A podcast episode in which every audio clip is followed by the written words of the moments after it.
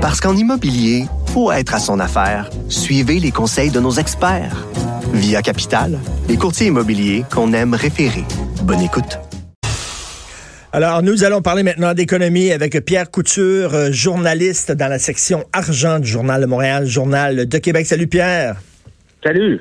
écoute, Revenu Québec, qui sont à la recherche d'une centaine de spécialistes en cybersécurité. Je viens de croiser dans les bureaux de Cube Radio euh, Steve Waterhouse, là, qui est un expert en cybersécurité. Et ça, ça va être la job de l'avenir, Pierre. Là. Vraiment, il va avoir de la job en maudit là-dedans. Oh. Ah, non, non, écoute, il y a de l'ouvrage actuellement. Euh, Revenu Québec, euh, rappelle-toi, on avait écrit des articles, notamment, ils se sont fait attaquer sérieusement dans les derniers mois des cyberattaques très ciblées. Et euh, on cherche beaucoup de monde encore. Donc, il y a encore pénurie de main-d'œuvre, oui, mais il semble avoir euh, une expertise qu'on avait perdue, qu'on a redonnée euh, peut-être au secteur privé, puis là qu'on tente de ramener à l'interne pour être capable de mieux gérer les serveurs, être mieux capable de gérer ce qui se passe à l'interne chez Revenu Québec. Alors, ce qu'on me dit, c'est que c'est un ils font ça assez couramment, mais le nombre d'emplois, j'ai compté 19 postes différents et c'était tout au pluriel. Donc, on cherche une centaine de travailleurs. Une centaine de euh, travailleurs en cybersécurité. Puis tout ça, il y a aussi des jardins qui ont eu des problèmes. Il y a, il y a plein, plein, plein d'entreprises qui se font hacker. C'est quoi l'actualité aujourd'hui? Le magazine L'actualité, euh, les lecteurs du magazine L'actualité aussi se sont fait euh, voler leurs données personnelles. C'est vraiment débile. Alors, on entre dans les systèmes, on est capable de prendre les numéros, euh, en fait, les numéros d'assurance sociale dans les cas où on les dépose, hein, et on le rappelle, là, ne faites pas ça.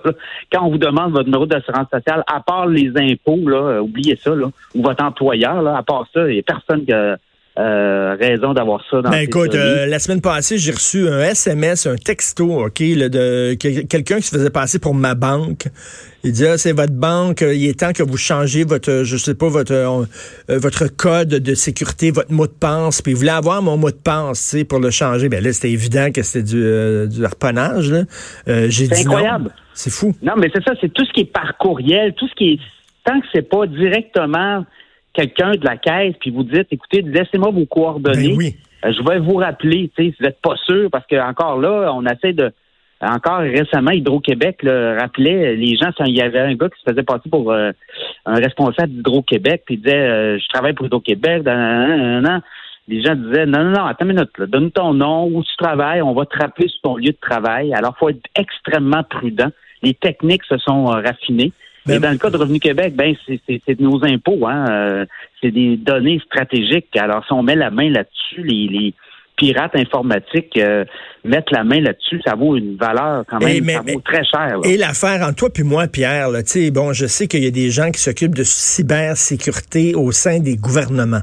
OK, il y a des fonctionnaires qui sont spécialisés là-dedans, mais si tu es hot en, super, en cybersécurité, si tu es super hot, tu travailles pas pour le gouvernement, tu travailles pour le privé, puis tu es très, très, très bien payé.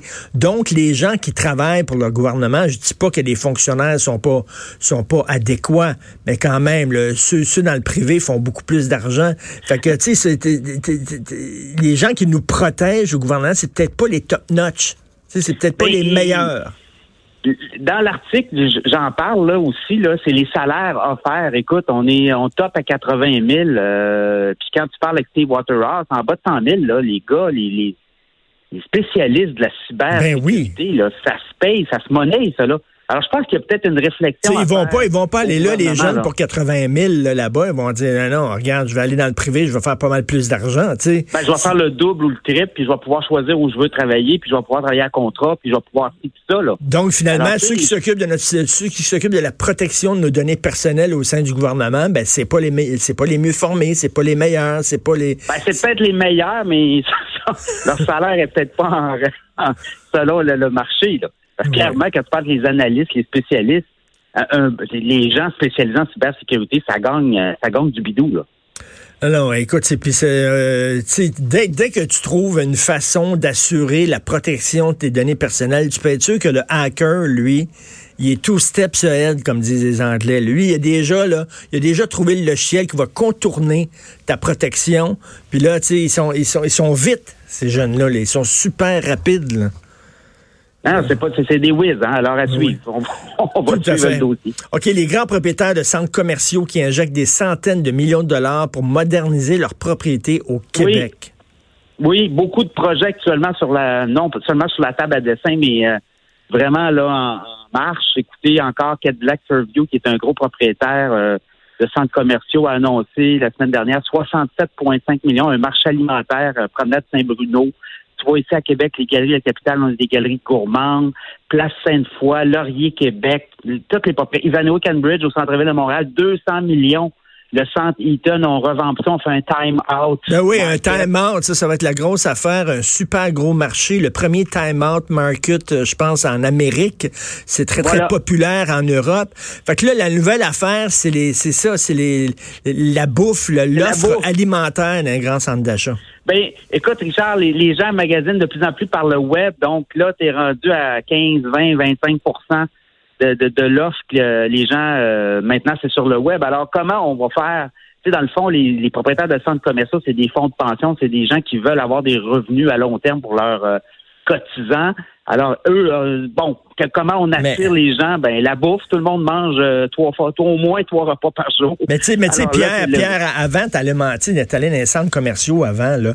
L'offre alimentaire, dans les foires alimentaires, ce qu'on appelle les food courts, c'était épouvantable. C'était tellement mauvais. Maintenant, tu sais, les gens sont un peu plus raffinés. Euh, les gens sont un peu plus foodies.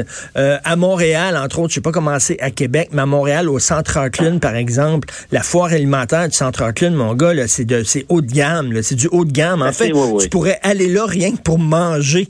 Te rendre au centre Auckland rien que pour manger, même pas faire d'achat. C'est la même chose au Carrefour Laval aussi. Le food court là-bas, il est excellent, il est super bon. Donc, tu sais, on, on, mange plus rien des hot dogs, des hamburgers, là.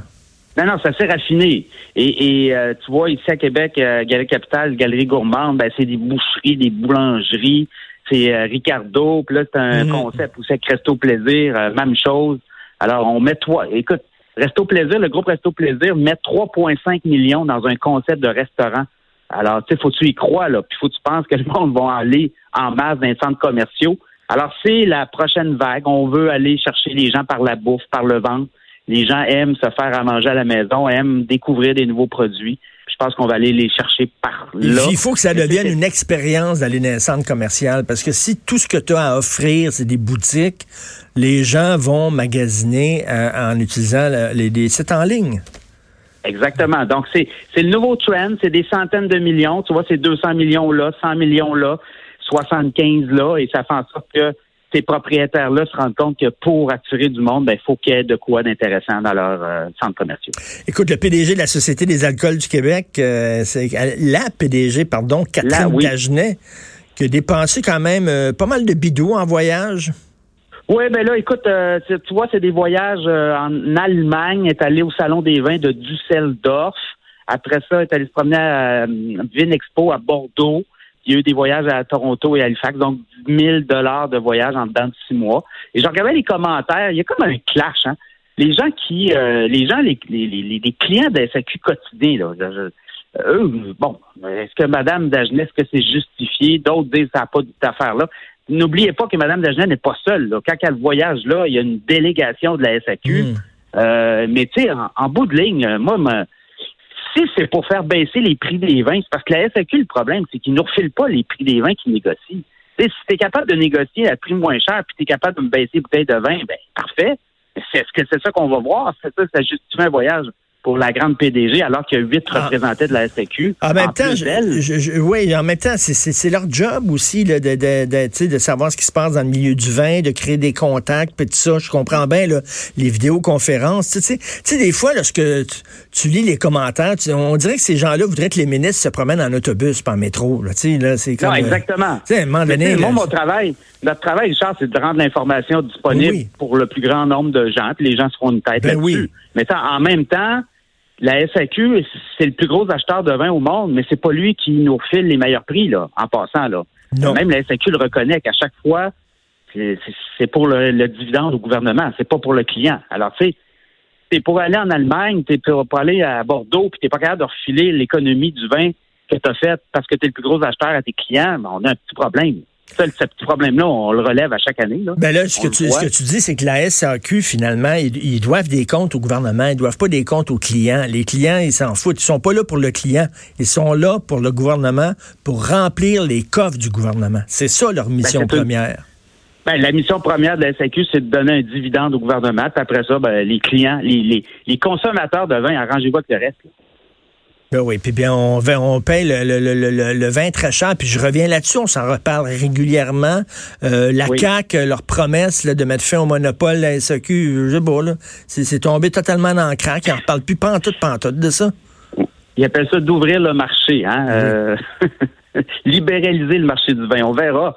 Pour l'instant, ça semble pas une priorité pour la CAQ, mais tu sais, si tu t'occupes pas de ton monde et tes promesses, ben, à un moment donné, ils vont le revoir d'en face. Alors, on va, on va suivre ce dossier-là comme on suit les autres. Ben oui, puis ça coûte énormément cher, le vin, maintenant, SAQ. Ça n'a aucun maudit bon sens. Là, là, où ils, se sont améliorés, Pierre, c'est dans l'offre de produits québécois. Il y en a beaucoup ah, ben plus. du vin québécois, des spiritueux québécois, ils sont là. Oui, non, mais ça, il y a un marché encore. Il y a beaucoup de, de producteurs québécois dans les spiritueux. Mais tu vois, là encore, la SAQ, je trouve qu'ils sont très gourmands parce que si un producteur d'une de, vodka québécoise veut vendre euh, chez lui, là, dans son établissement, les produits, il doit les vendre au même prix que la SAQ, puis il doit verser sa cote pareil à la SAQ. Alors, tu sais, c'est une des revendications ça, des producteurs, des micro-distilleurs devant euh, la SAQ, là, de dire, écoutez, là, soyez moins gourmands, laissez-nous un petit peu plus de marge dans ben nos poches. Là. Ben, tout à fait. Parce que, parce qu'une bouteille qu'un micro distilleur vend 9 à la SAQ, ben la SAQ la vend 45 là. Ah oui, non, non, c'est complètement débile. Merci beaucoup, Pierre. On peut te lire, bien sûr, dans la section argent du Journal de Montréal, Journal de Québec. Pierre Couture, journaliste, qui parle, entre autres, souvent de la SAQ dans ses pages.